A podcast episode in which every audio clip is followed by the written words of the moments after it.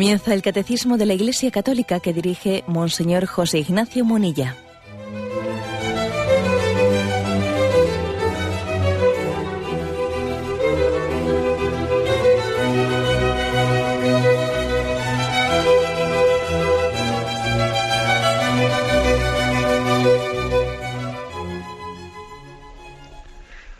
Un cordial saludo a todos los oyentes de Radio María.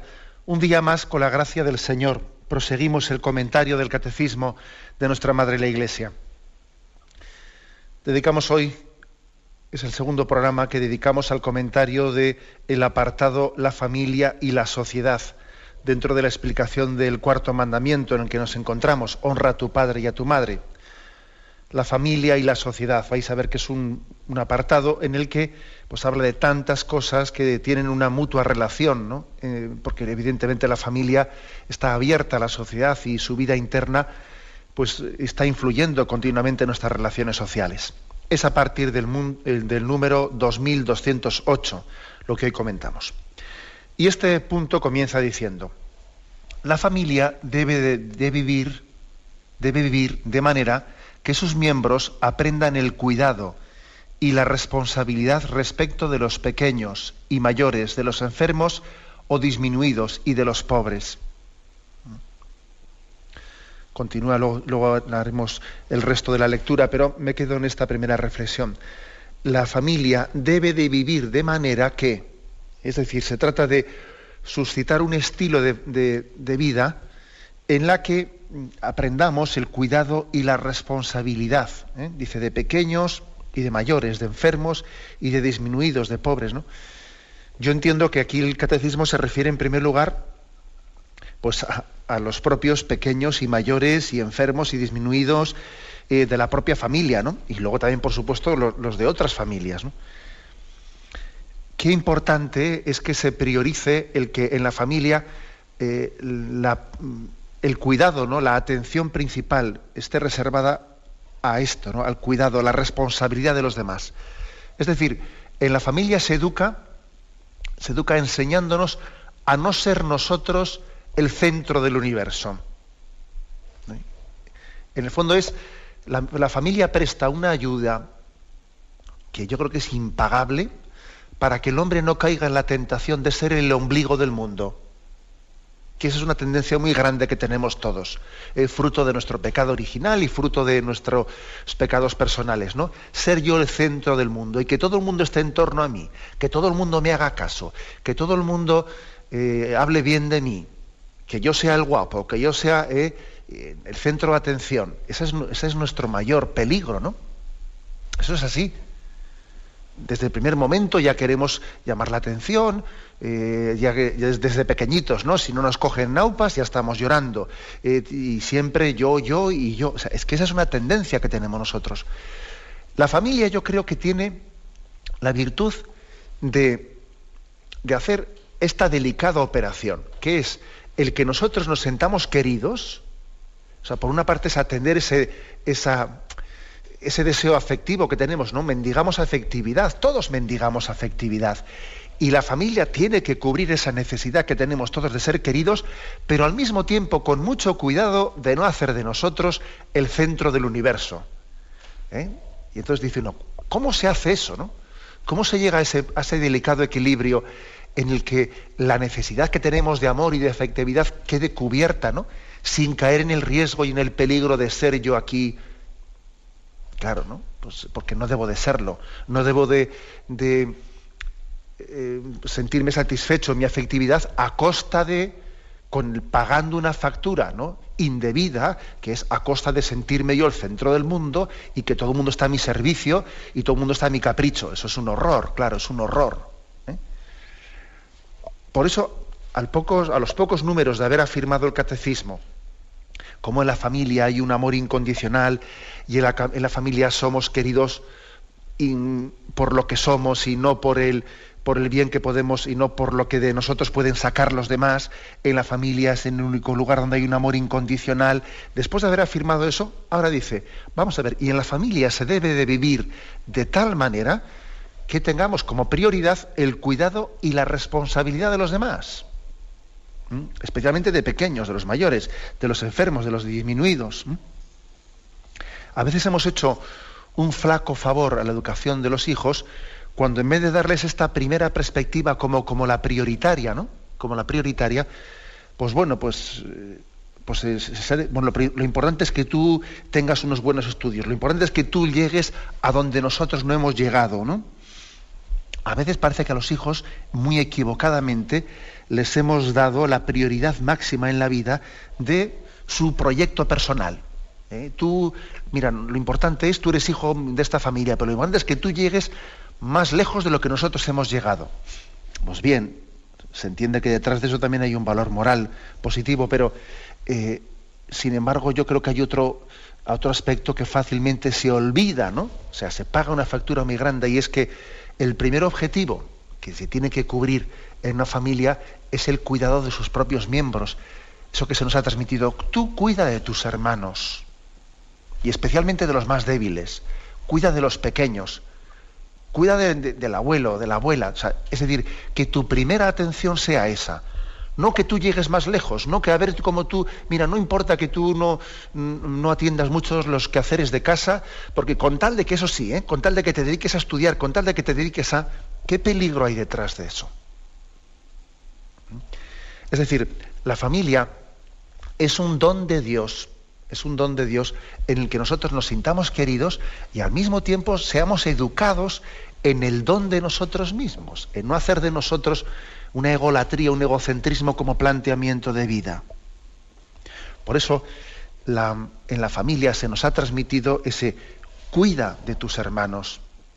Y especialmente si hay uno más débil, pues seguro, ¿no? Eh, los, que, los que tenéis en vuestra familia, pues algún hermano más débil o que ha nacido con alguna deficiencia, etcétera, etcétera, pues sabéis que habéis recibido, ¿no? Como un, un yo diría un, testamento de vuestros padres, de cuidar especialmente de él, de, de, volcarnos en él y en los ancianos y en los débiles de la familia. Ese es el primer, que, primer quehacer, ¿no? Que claro, muchos igual pueden pensar que eso es una carga, una carga.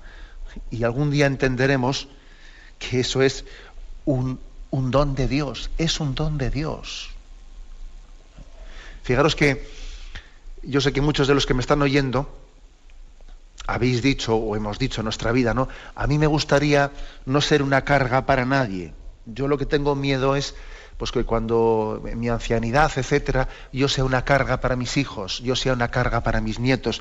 No me gustaría no estorbar, incomodar con todas las cosas que tienen que hacer hoy en día, con esta vida tan complicada en la que tienen que trabajar todos y tal, no, no me gustaría ser una carga, a mí me gustaría que el Señor me llevase sin dar qué hacer, sin dar trabajo, etcétera, etcétera, ¿no?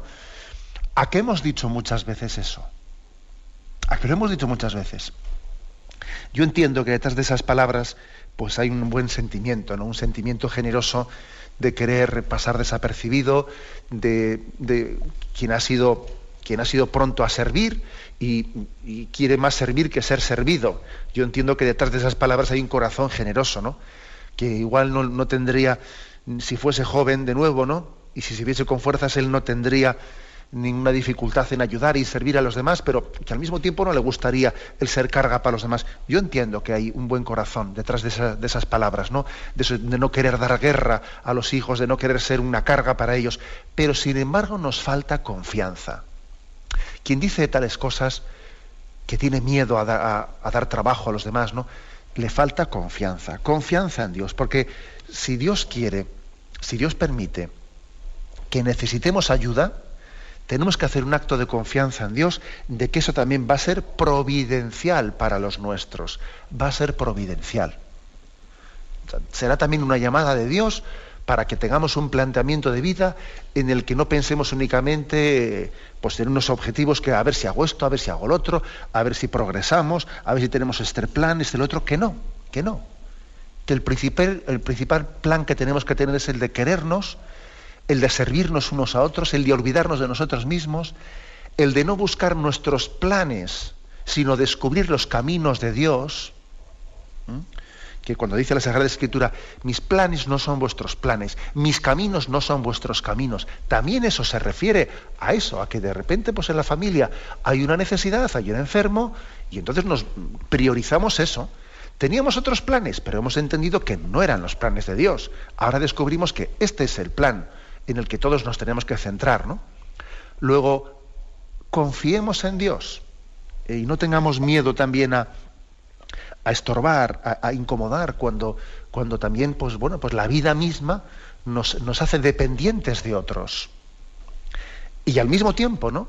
los que tienen que, que asumir esa, ese cuidado, esa responsabilidad, confiemos en que todo es providencial y que la familia es, una, es un don de Dios, es un don de Dios para el olvido de nosotros mismos. Algún día cuando estemos, cuando estemos en Dios, y en Él lo veamos todo claro. En Él todo será claro, ¿no? Como un libro abierto, ¿no? Yo creo que ahí nos daremos cuenta, fíjate tú lo que yo sufrí por este asunto y por el otro, fíjate tú lo que yo sufrí por, eh, porque tenía mis planes y entonces tuvimos que cuidar al abuelo y esto y lo otro, de más allá, y ahora en Dios me doy cuenta que de cuántos peligros me preservó aquello, ¿no? centrándonos en eso y no en otros planes que teníamos. ¿no? Estoy convencido ¿eh? que en Dios todo eso lo, veremos claro. Ahora nos cuesta, porque tenemos mis planes, mis caminos, mi, no sé qué, pero, pero vamos a ver, ¿no? Es algo básico, pues, ¿eh? que en la familia seamos educados en el cuidado y en la responsabilidad respecto a los pequeños, a los mayores, a los enfermos, a los disminuidos. Incluso, fijaros, el hecho de que a unos niños se les dé la responsabilidad de sus hermanos menores. Eso es muy educativo, muy educativo que es una de las cosas de las que nos estamos privando, por cierto, a costa de tener familias sin niños. ¿eh? Que como mucho hay uno o dos niños en las familias, ¿no? Es una de las cosas tan grandes, que una carencia muy grande que estamos arrastrando. Porque en una familia numerosa, como las que tradicionalmente ha habido en España, el sentido de la responsabilidad se adquiría uno, pues, asumiendo responsabilidades con respecto a sus niños, a sus hermanos pequeños.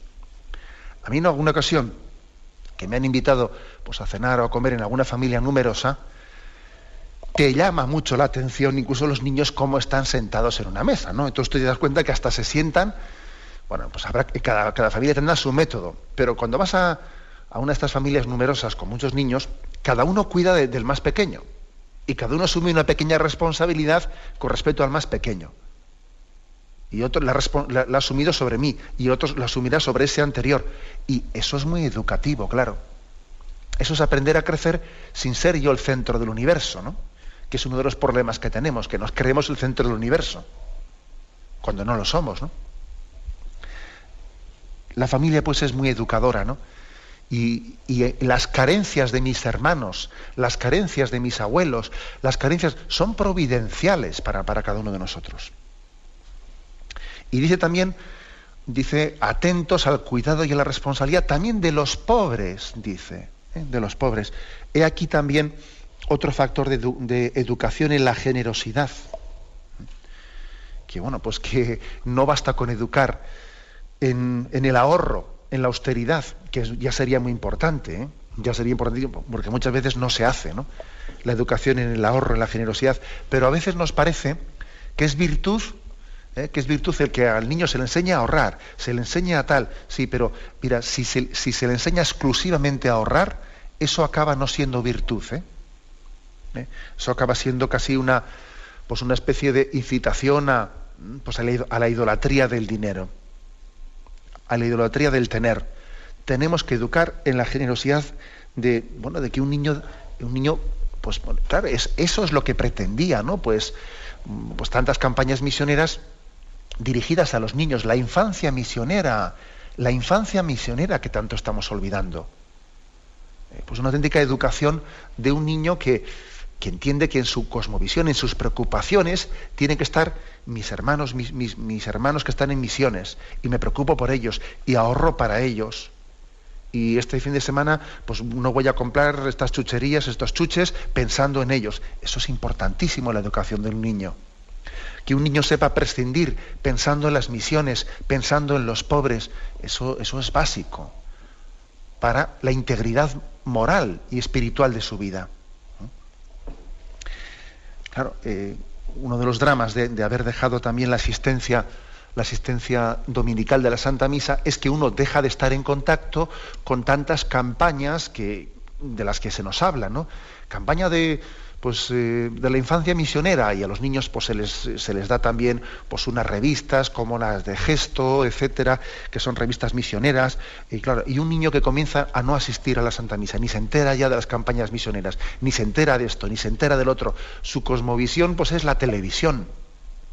¿eh? Lo que ocurre en su vida es lo que pasa por la pantalla de la televisión o del ordenador, ¿no? o de los videojuegos. Claro, e, eso es una carencia tremenda. Por eso aquí dice ¿no? que eh, la familia es el lugar en el que, según el estilo de vida que en ella se está difundiendo, aprendemos el cuidado y la responsabilidad de los pequeños, mayores, enfermos, disminuidos, pobres. Eh, es, por lo tanto, un momento básico y determinante ¿no? en, nuestra, en nuestra formación moral. Tenemos un momento de reflexión y continuaremos enseguida.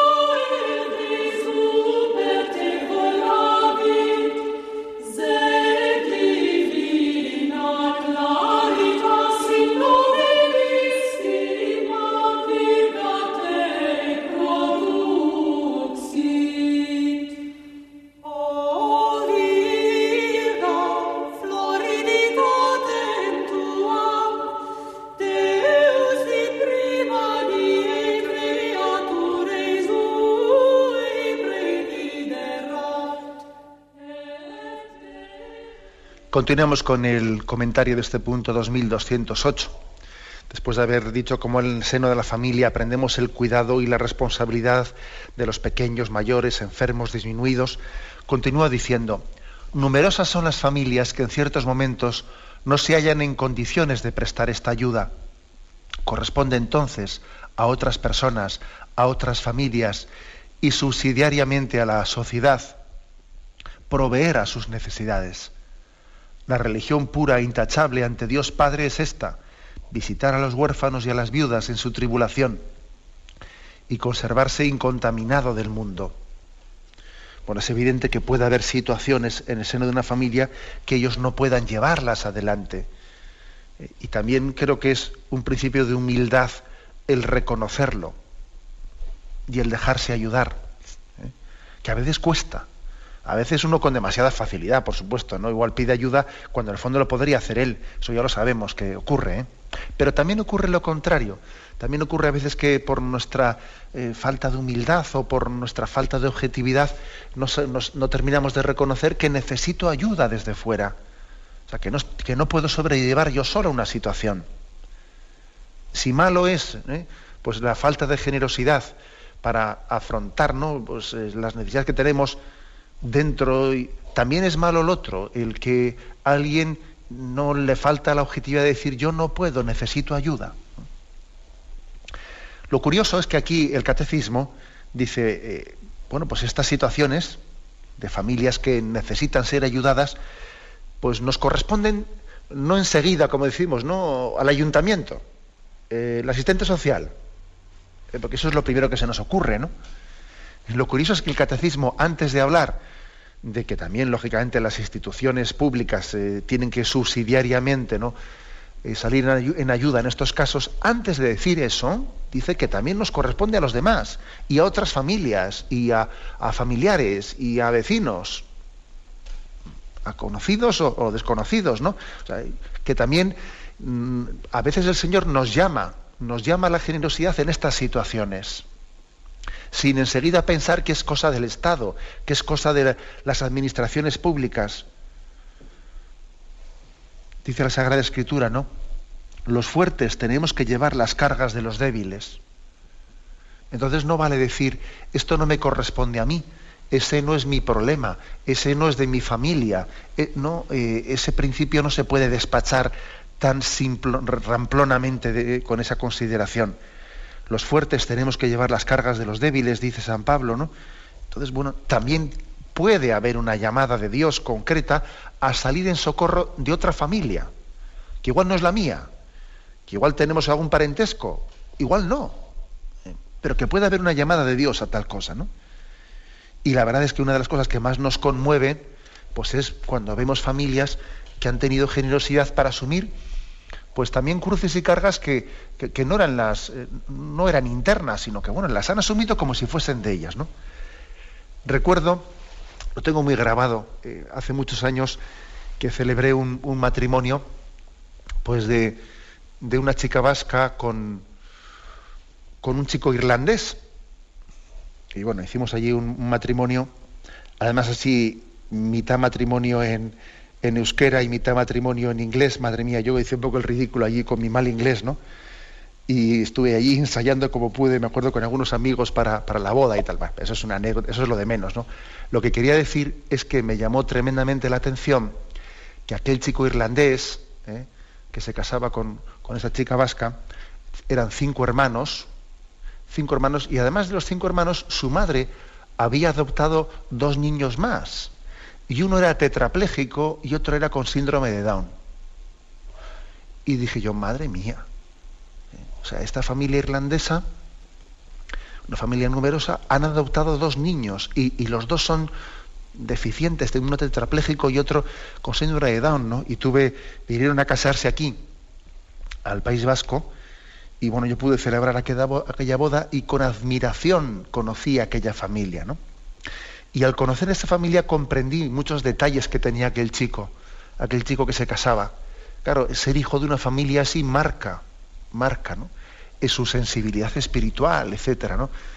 Me llamó la atención este chico con qué unción celebraba la liturgia, eh, de qué manera se arrodillaba, de qué manera asistía. a él le, le dolía bastante, le dolía ver pues la forma tan ligera con la que asistimos a las bodas, que a veces hacemos, pues, yo que sé, parece que aquello es casi un salón en el que todo el mundo habla con todo el mundo, se atiende poco la liturgia. A él le dolía tremendamente ver ¿no? esa disipación de nuestra forma de celebrar las, las bodas. Y claro, uno cuando veía la familia que tenía detrás, lo, lo comprendía todo. ¿no? Quiero decir que también existen estos casos. También existen estos casos, ¿no? De familias generosas que, que incluso han salido en socorro de otras familias, que no han pensado en sí mismas, que no han hecho, no han hecho cálculos, no han dicho, si Dios ha puesto delante mío esta situación, y si Dios a mí me ha dado la capacidad ¿no? de poder hacerlo, ¿por qué no voy a entregarme a ello? Y lo han hecho, y lo están haciendo ahora mismo. Y esto no, ya sé que no, no suele ser noticia, no salen muchos telediarios ni, ni reportajes de esos de, de corazón, corazones y cosas por el estilo, ¿no? Pero existen, ¿no? Y, creo que verdaderamente nos demuestran que es un don para la familia el salir en socorro de otros miembros. Enriquece tremendamente a la familia, ¿no? Es educador. Es educador sin, duda alguna, ¿no? las adopciones, la llamada a las adopciones, sé también que en muchos lugares, me imagino que también algunos de vosotros estaréis pensando, cómo se están haciendo campañas de ofrecimiento para la, adopción en lugares en los, que, en los que se practica indiscriminadamente el aborto. Siguiendo aquella, aquella llamada de la Madre Teresa de Calcuta, ¿no? No los matéis, dádmelos a mí. Una frase tremenda, ¿no? en la que la Madre Teresa Calcuta, incluso hasta en, las puertas de muchas clínicas, hospitales y clínicas abortistas, ella lanzaba ese, mensaje, no los matéis, dádmelos a mí. Sé que también hay, hay campañas, por ejemplo, en este mismo momento en México, en torno a esa, a esa ese intento que, existe de la introducción del aborto en Hispanoamérica, pues existe, hay toda una campaña, ¿no? Una campaña de, forzar a, los gobiernos eh, hispanoamericanos a introducir una, legislación abortista. Bueno, pues existen también, se están poniendo en marcha, pues campañas que yo creo que son muy beneficiosas de concienciación del don de la vida y algunas de ellas, como por ejemplo en México, eh, están llevando al ofrecimiento a la adopción por parte de familias, ¿no? Y son decenas de miles de familias mexicanas las que se están ofreciendo para, para adoptar, para, ser, para ser un lugar de acogida a niños que, no tengan dónde, dónde vivir, dónde nacer en otros lugares. Es verdad una cosa, fijaros bien, es verdad que igual es, es, más fácil acoger a un niño que a un anciano. Lo digo esto como reflexión, ¿eh? para, para, hacer pensar. O sea, puestos a, puestos a ser acogedores, Seguro que eh, la mayoría de, bueno, la mayoría, ¿no?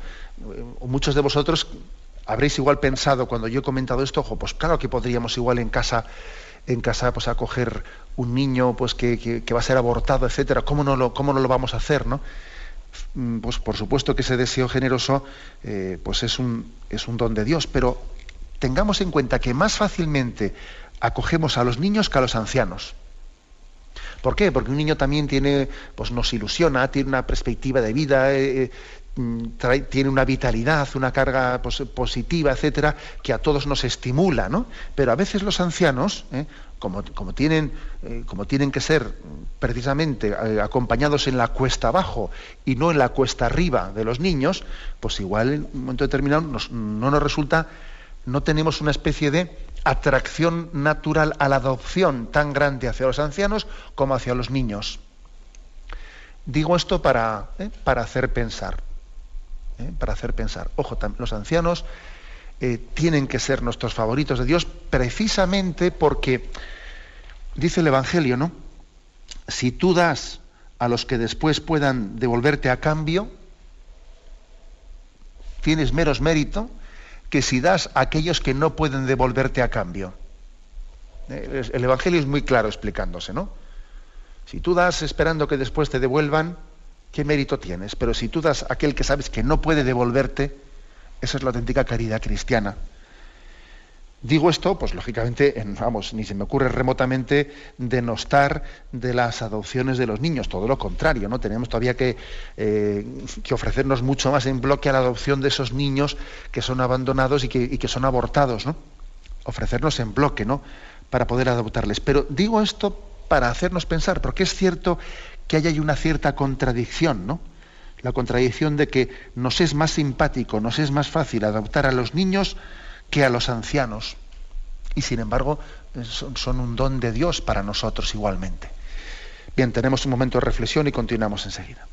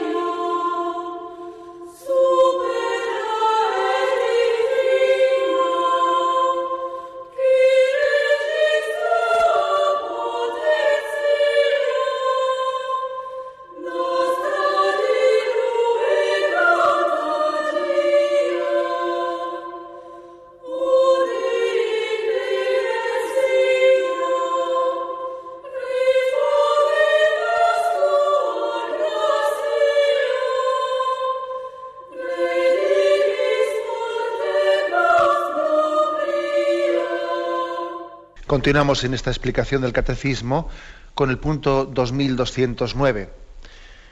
Estamos dentro del apartado la familia y la sociedad. Y dice así, la familia debe ser ayudada y defendida mediante medidas sociales apropiadas. Cuando las familias no son capaces de realizar sus funciones, los otros cuerpos sociales tienen el deber de ayudarlas y de sostener la institución familiar. En conformidad con el principio de subsidiariedad, las comunidades más vastas deben abstenerse de privar a las familias de sus propios derechos y de inmiscuirse en sus vidas. O sea que Existe, por lo tanto, antes hemos, yo me he centrado en la intervención anterior, pues en la solidaridad entre las familias, pero evidentemente también tiene que haber una solidaridad, pues no únicamente entre las familias, sino también entre dice comunidades más vastas, es decir, pues el ayuntamiento, eh, las comunidades, la comunidad social y política tiene que salir eh, en socorro de la familia, en un estado del bienestar social. Eso es evidente. Que tiene que ser así. Yo, en primer lugar quisiera también, a veces únicamente solemos, solemos remarcar lo malo, digo, denunciando pues, eh, los aspectos negativos de nuestra sociedad secularizada, pues, pues por ejemplo, que si el aborto, que si eh, tal y cual y tantas cosas, ¿no? de desintegración familiar. Pero también creo que hay que, eh, al mismo tiempo que denunciamos lo negativo, también tenemos que hacer caer en cuenta de las cosas positivas que tenemos. ¿no? Entonces, por ejemplo, dentro de esta especie de solidaridad y de necesidad de socorro ¿eh? y de ayuda desde las instituciones a, las personas necesitadas, yo creo que tenemos que dar muchas gracias a Dios pues por la seguridad social que tenemos en España. Así de claro. ¿eh? Es una de las cosas a las que quizás nos hemos acostumbrado y a veces cuando uno sale fuera de España se da cuenta y dice, madre mía, eh, lo que tenemos en España, ¿no? O sea, fuera de España no existe esta seguridad social, no, existe una protección de una sanidad gratuita, eh, y bueno, eso, eso es importante y básico. Es decir, dentro de las. Esto no quiere decir que se cubran todas las necesidades, no. La seguridad social no cubre todas las necesidades de pobreza, ni mucho menos, pero sí ayuda en gran parte. Tenemos que dar muchas gracias a Dios por la existencia de ese sistema de solidaridad en España, que bueno, que tiene unas bases muy antiguas, pero vamos, los especialistas dicen que fue especialmente allá por el año 1963, etcétera, donde se integraron los subsidios y cosas por el estilo y las prestaciones económicas a la familia y podíamos decir que medio nació, ¿no? aunque tenía antecedentes y posteriormente también se dieron más, más pasos, ¿no? pero esta seguridad social que existe hoy en España, pues se hace a nuestra, nuestra sociedad más solidaria, bastante más solidaria que en otros lugares donde existe pues un principio capitalista o liberal eh, mucho más duro, mucho más puro y duro, que hace que, las necesidades sociales pues queden mucho más a, cargo de cada uno. ¿Mm? Hay pues por lo tanto un principio de, de solidaridad en torno a la seguridad social que, tiene un gran valor moral y tenemos que reconocerlo y agradecerlo. Y preservarlo y cuidarlo. ¿eh? Y cuidarlo y no hacer de ello pues una, una especie de luchas eh, políticas, es decir, que todos los partidos políticos tengan un consenso en temas como debieran de tenerlos en otros temas, en el tema de la educación, y no estar cada gobierno que llega haciendo una ley de educación que cambie la del anterior, y eso es un desastre, ¿no? Bueno, pues hay que decir que por lo menos sí se ha conseguido que en España haya una especie de pacto en torno a la seguridad social, ¿no? Que deberíamos de cuidarlo y mimarlo. O sea que sí que hay cosas positivas. También es positivo pues por ejemplo esa, esa ley, ley de, dependencia, ¿no? que la legislatura anterior, si no me equivoco, eh, se aprobó, la ley de dependencia. Una ley de dependencia que lo que afirma y lo que pretende también es precisamente una ayuda del Estado para atender eh, pues especialmente a los ancianos o a los enfermos que, que, quedan sin, o a los disminuidos que quedan necesitados de ayuda, que no tienen eh, la posibilidad de ser atendidos en su entorno familiar o que no tiene la familia los medios suficientes para poder atenderlos y entonces supone un decir, vamos a, ayudar a los que ayudan. ¿eh? O sea, sin que el Estado tenga como única forma de, asistencia social el asumir directamente el cuidado, ¿no? el cuidado de, de los disminuidos, de los necesitados, de los discapacitados, sin, tener que, tener como única recurso, única medida la de recurrir a la asistencia pública, el tener también una ayuda a los que ayuden. Pues, por ejemplo, así, por ejemplo, teniendo unas, ayudas económicas a familias de acogida, a familias de acogida o a instituciones que también acogen, etcétera. Es, es muy importante una ley de dependencia. Otra cosa es que después se desarrolle mejor o se, desarrolle peor, que yo no me atrevería ya a decir, a dar un juicio de qué tal se está desarrollando porque no tengo datos. ¿eh? Pero sí que juzgo desde el punto de vista de la moral católica positivamente el hecho de que exista una ley de dependencia. ¿eh? porque en el fondo es aplicar el principio de subsidiariedad, es decir, sin que el Estado anule a la sociedad, vamos a incentivar a, los, aquellos que pueden tener capacidad de ayudar ¿eh? A los ancianos o a los discapacitados, etcétera, ¿no? Es, hacer hacer, ¿eh? es incentivar a los que llevan adelante una, una, labor, ¿no? Y eso es muy importante, la ley de dependencia. Además, es que es de sentido común, porque en cuántos lugares está ocurriendo, bueno, pues que sencillamente para, para poder ayudar a una persona necesitada, alguien tiene que salir a trabajar fuera y entonces le dan un sueldo que no es que sea ninguna maravilla. Y luego él tiene que contratar a una persona para que para que cuide de esa persona que ha dejado en casa. Luego a mí me dan un sueldo y luego yo de ese sueldo tengo que dar pues eh, si no todo una parte al que he contratado para que cuide a esa persona necesitada que tengo en casa. Y no sería más normal no sería más normal que existiese también la posibilidad de que uno se ocupe con una ayuda de los suyos eh, sin estar haciendo esa especie de... Bueno, pues eso es lo que... Ese es el concepto de, la ley de dependencia y que, como digo, otra cosa es que se desarrolle bien, pero, pero es muy importante eh, que exista ese concepto. Al mismo tiempo, este punto, el 2209, al mismo tiempo que dice que el Estado tiene que tener, ¿no? Pues bueno, el Estado, las instituciones sociales, ¿no? Tienen que salir en socorro, en ayuda de las familias según el principio de subsidiariedad, tienen que hacerlo eh, sin anular a las familias, ¿eh? sin anularlas. Aquí se vuelve a, refrescar la memoria de qué es el principio de subsidiariedad y se nos remite al punto 1883. Dice allí, la socialización presenta también peligros. Una intervención demasiado fuerte del Estado puede amenazar la libertad y la iniciativa personales la doctrina de la Iglesia ha elaborado el llamado principio de subsidiariedad. Según este, una estructura social de orden superior no debe interferir en la vida interna de un grupo social de orden inferior, privándole de sus competencias, sino que más bien debe sostenerle en caso de necesidad y ayudarle a coordinar su acción con la de los demás componentes sociales, con miras al bien común. O sea, es decir que el principio de subsidiariedad nos, tiene que, eh, nos tiene que ayudar a entender que nosotros no recurrimos a papá Estado o mamá Estado. No, el Estado no es, no es nuestro padre y nuestra madre que tiene que eh, sacarnos las castañas del fuego en todas las necesidades que tengamos. No. Ese, ese a veces también es, esa es una tentación. Pensar siempre en las instituciones públicas como si fuesen ellas las que tienen que hacer las cosas en vez nuestro. Papá Estado, mamá Estado, y si cualquier cosa va mal, eh, pues eh, le echamos la culpa a alguna institución pública que es la que tenía que haberlo, hecho en vez nuestro. Ojo con eso, ¿eh?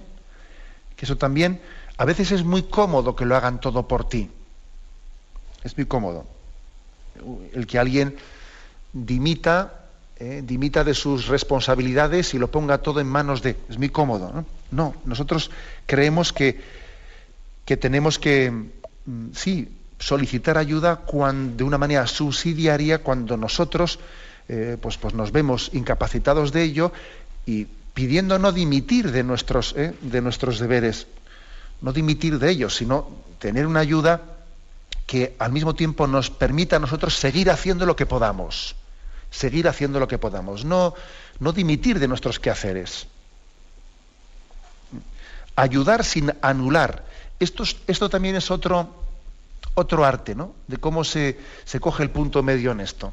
Igual que decía antes en la familia, de, cómo se consigue que los miembros de la familia se sientan amados y satisfechos en el deseo de ser queridos sin hacer de ellos el centro del mundo, ¿no? Al mismo tiempo siendo, siendo educados en el olvidarse de sí mismos, en el olvido de sí mismos. Aquí pasa algo por el estilo. Hay que educar en el ayudar sin anular a la persona o pedir ayuda sin dimitir de mis responsabilidades. Es un punto intermedio que no es fácil. ¿eh? No es fácil ese que me lo den todo hecho.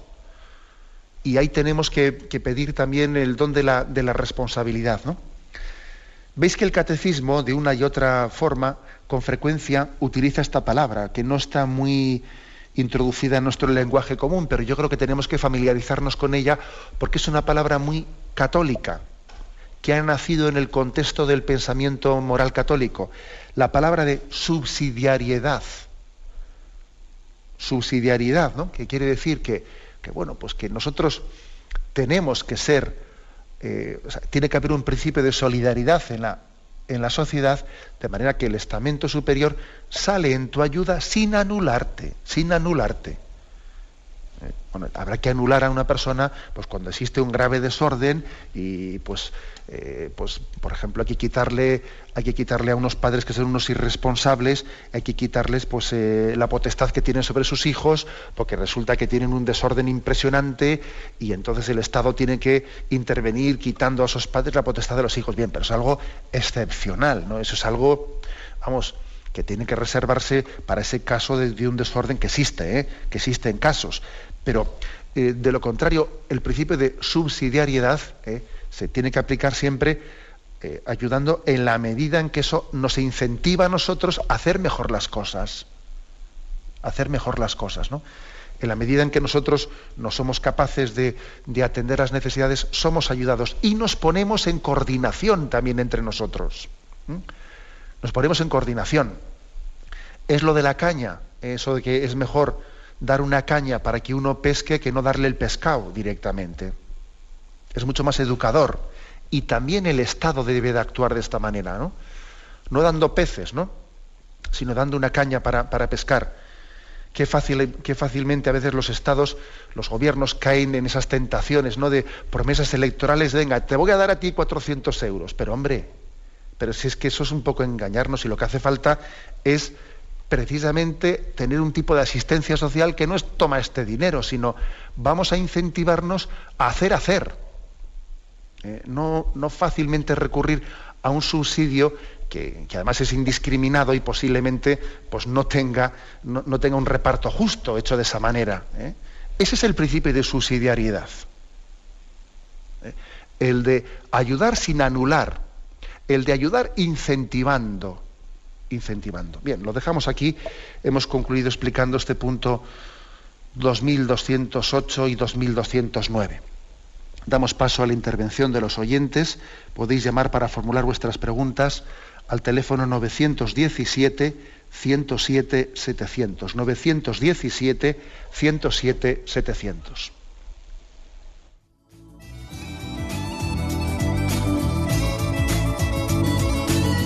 ¿Le gustaría tener sus programas favoritos de Radio María en CD o DVD? Ahora es posible.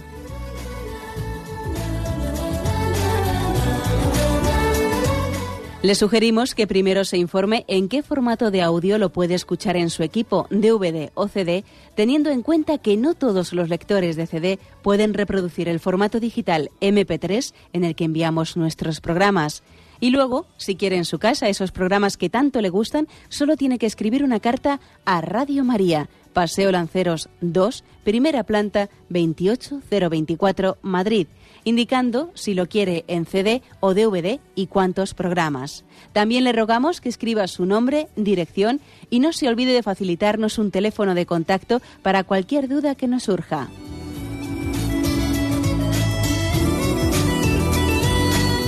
Radio María, más cerca de usted.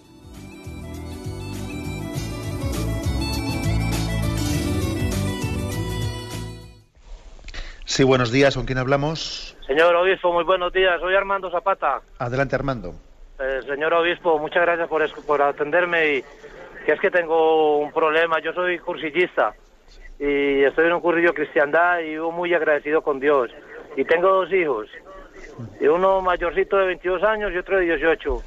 Y el mayor sí me acompaña mucho a la iglesia y me acompaña a veces en la ultrella.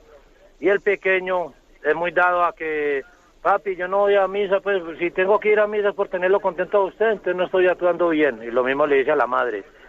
Y entonces yo no quiero entrar en el, en el problema de que no lo voy a acosar, porque él quiere hacer las cosas por darme gusto a mí, señor obispo. Entonces quisiera que usted me orientara a ver si estoy actuando bien o mal. Y muchas gracias y, tiene un programa muy muy bonito. Y muchas gracias por todo.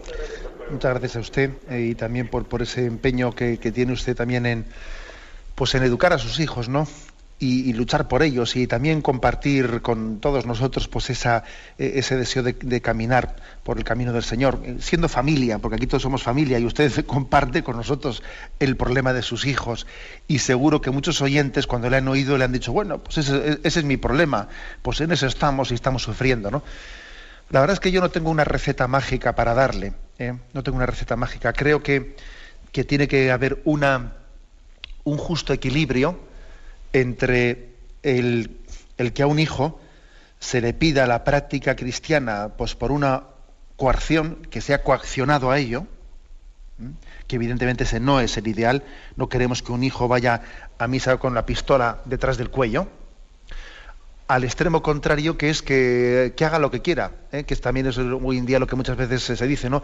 Eh, eh, que, haga lo que quiera. Pues me han dicho que yo, yo veré a ver, que tú verás a ver. Bueno, tiene que haber un punto intermedio, ¿no? Y el punto intermedio es el de la motivación, el de hablar profundamente con ese hijo, el de también dependiendo de cómo sea el chico, claro, es que también aquí creo que en este punto intermedio depende mucho de cuál, es el carácter del chico, de, eh, qué, tipología tiene, si es una persona que es muy, muy susceptible de que de no ser de alguna manera dirigido, o sea, que es muy susceptible de su independencia, hay otros, otros jóvenes que son vamos, mucho más dóciles para, para poder ser empujados sin que eso les violente. O sea, también hay que hacer ahí un, un pequeño juicio de prudencia dependiendo del carácter de un chico. ¿no? Pero lo que está claro es que eso requiere tiempo de hablar con él, tiempo de estar con él y tiempo de hablar no solamente de la misa con él, porque con el chico habrá que hablar de muchos temas, ¿no? Habrá que hablar de cómo está esta sociedad, de cómo está el mundo, de cómo él juzga el ambiente que ve entre los jóvenes, ¿no? Y, también habrá que decirle, ¿tú cómo ves tus compañeros? ¿Tú cómo ves este ambiente, esta forma de divertirse, esta forma de juzgar la, vida, la sociedad, ¿no? el consumo de, del alcohol, etcétera? Es decir, hay que hablar para que él se dé cuenta que cuando él se le, se le invita a que vaya a misa, se, están muchos valores en juego. No únicamente el ir o no ir a misa, sino que detrás de ello, en el rechazo, no rechazo a ir a la Santa Misa, está en juego también una capacidad de, de haberse sentido contaminado por, por, tantas cosas que están en nuestro ambiente. ¿eh? Es imposible que un joven rechace el ir a misa sin que antes que eso se haya contaminado de muchos aspectos de secularización en nuestro ambiente. El problema está que esa dificultad de ir a misa supone ya un haber sido tocado interiormente. ¿no? Entonces hay que hablarle al joven para que él perciba de que yo sin darme cuenta he ido contaminándome de una cultura secularizada, fruto de la cual, forma de ver, de juzgar, o sea, no, valoro la palabra de Dios, parece que doy más valor a cualquier, a cualquier eh, pues, opinión de moda, etcétera, y entonces minusvaloro la misa, la lectura de la palabra de Dios, la predicación, la minusvaloro porque ya me he ido contaminando de una mentalidad mundana. ¿eh? Eso es lo que quizás con paciencia, ¿no? Pues hay que, hay que ir hablando con ese joven. Bueno, damos paso a una siguiente llamada.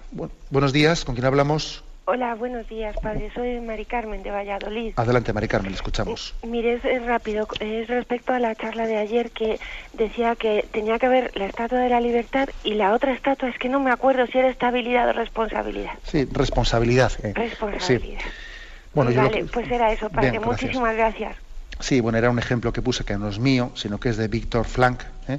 Víctor Frank pues, es un gran psicólogo eh, él fue el que fundó la escuela de la logoterapia, de la logoterapia, la escuela de Viena, y bueno, pues tiene, tiene algunos libros magníficos, ¿no? y que al que le interesen estos temas de psicología, pues se los, se los recomiendo. Él fue el que utilizó esa imagen, ¿no? que la estatua de la libertad en la costa este de Estados Unidos debería de estar compensada por la estatua de la responsabilidad ¿no? en la costa oeste. Damos paso a un siguiente oyente. Buenos días. Sí, buenos días. buenos días, me llamo Joaquín. Adelante, Joaquín. Mire, que quería decirles de la provincia de Ciudad Real que hay una organización que se llama Obelén, Obelén, que es Centro de Apoyo al Menor, que está en la calle Zarza número 4 y cuyo teléfono es el 926 222109 en Ciudad Real y en Toledo está la central que es el 925 25 30 28 donde cualquier familia que tenga vocación de acoger a niños que procedan o vayan a ir a parar a un, a un hospicio, hablando como se hablaba antiguamente, pueden tener la ocasión de vivir en familia, eh, de, una forma no de no de no, de, adopción sino de acogimiento. Entonces es una es una labor muy buena y las familias que quieren hacer esto si no pueden económicamente la organización les ayuda a través de las juntas de la Junta de Comunidades de Castilla-La Mancha por supuesto el Estado. Y no solamente esto que es un trabajo precioso que, que ellos te dan más los niños te dan más que tú puedas dar a ellos sino, sino que además de esto le haces un servicio a la patria, hablando en mayúscula, porque estos centros que hay antiguos tienen un gasto tremendo por cada niño, mientras que de esta forma, aunque el Estado colabore algo eh, en, en la manutención del niño, le ahorras mucho dinero y además se crían en, en una familia que tiene vocación, si es posible, cristiana mejor, pero por lo menos de valores. Así que un abrazo a usted por, un abrazo espiritual a usted, Padre, por, por, por lo que nos está enseñando y por lo que nos, anima cada día. Gracias, muchísimas gracias. Bien, pues, pues es cierto que, que, yo creo que es muy inteligente por parte de las autoridades el hecho, pues como decía, que según el principio de subsidiariedad, ayuden a quien ayuda. O sea, es decir, que, que no estén ellos supliendo o sustituyendo, sí, supliendo estaría bien, o sea, que, no pretendan sustituir las iniciativas sociales, ¿no? sino que ayuden a quien ayuda. Eso es hacer hacer, ¿eh? y eso es inteligente, aparte de que eso ahorra muchísimos dinero y recursos económicos, pero además es que se hacen mejor así las cosas, porque esos grupos sociales son mucho más vocacionados, que unos meros funcionarios, con perdón de la palabra, que luego los funcionarios me suelen reñir por utilizar la palabra funcionario así en un tono despectivo, ¿no? Pero evidentemente es que el hacer hacer a través de, asociaciones voluntarias es mucho más fructífero. ¿eh? y con respecto igual a, a asociaciones concretas, bueno, pues yo creo que los oyentes pueden pueden buscarlas. Igual no es prudente el que a través de, Radio María pues demos números de teléfono, etcétera, que eso igual está un poquito, puede generar entre nosotros un cierto lío. Y creo que igual es más prudente que hablemos de, ciertos conceptos y luego cada uno sea él, el que busque eh, pues el camino para contactar. Adelante, vamos a pasar a un siguiente oyente. Buenos días. Buenos días. Buenos días, sí. Buenos días. Le escuchamos, adelante. Pues mire, en primer lugar, que Dios lo bendiga. ¿Estoy hablando bien o no? Sí, sí, sí, adelante. Es que, mire, tengo un problema que tengo una hija de 40 años, que es minusválida. ¿Me oye? Sí, sí, perfectamente. Sí, y entonces, pues, a veces yo quisiera que usted, hoy ha sido un día para mí estupendo, que me aclarara que yo, pues, tengo necesidad de contarle, por ejemplo, lo, lo que tengo con mi hija a otras personas. Y digo, a veces seré pesada, seré, estaré molestando y sufro por eso también, ¿eh? Y yo siento la necesidad de apoyarme en alguien no sé, es que no se explica, me pone muy nerviosa. ¿eh? No, no, ni mucho menos. Y entonces digo, a ver qué decía usted, si hago bien o no, porque yo cualquier problema que tengo con ella, pues lo cuento, porque no tiene padre ni hermanos, y entonces yo me siento como más. Me siento mejor. De acuerdo, sí, muchísimas gracias por su testimonio, que también nos hace caer en cuenta de una cosa, y es que a veces una, una ayuda que podemos tener pues ya no es únicamente la, ayuda material, sino también el apoyo, el apoyo moral a las personas que llevan adelante ¿no? pues este tipo de, pues de asistencias. ¿no?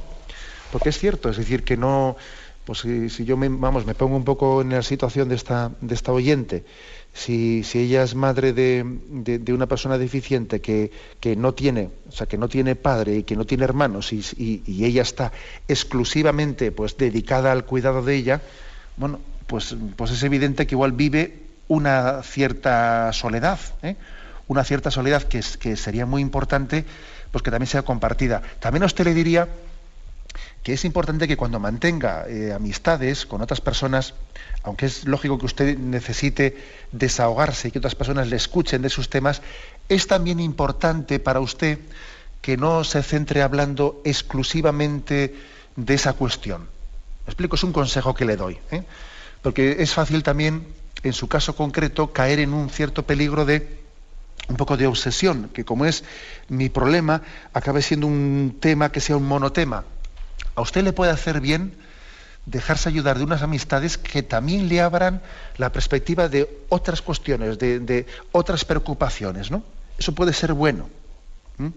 Usted necesita igual hablar de lo suyo, está bien, ¿eh? que tenga también un tiempo para ello, pero deje también que las amistades le, abran a usted también otras ventanas, otras preocupaciones. ¿eh? Porque es que mm, será sanador para usted, yo creo que eso también será equilibrador. ¿eh? Porque mm, los problemas nos deben de ocupar sin obsesionarnos también. Eh, y posiblemente una de las mayores ayudas que usted puede recibir sea la de, amistades que a usted también le permitan oxigenarse, tener otros temas, otras cuestiones en su, en su mente. Bien, me despido con la bendición de Dios Todopoderoso, Padre, Hijo y Espíritu Santo, descienda sobre vosotros. Alabado sea Jesucristo.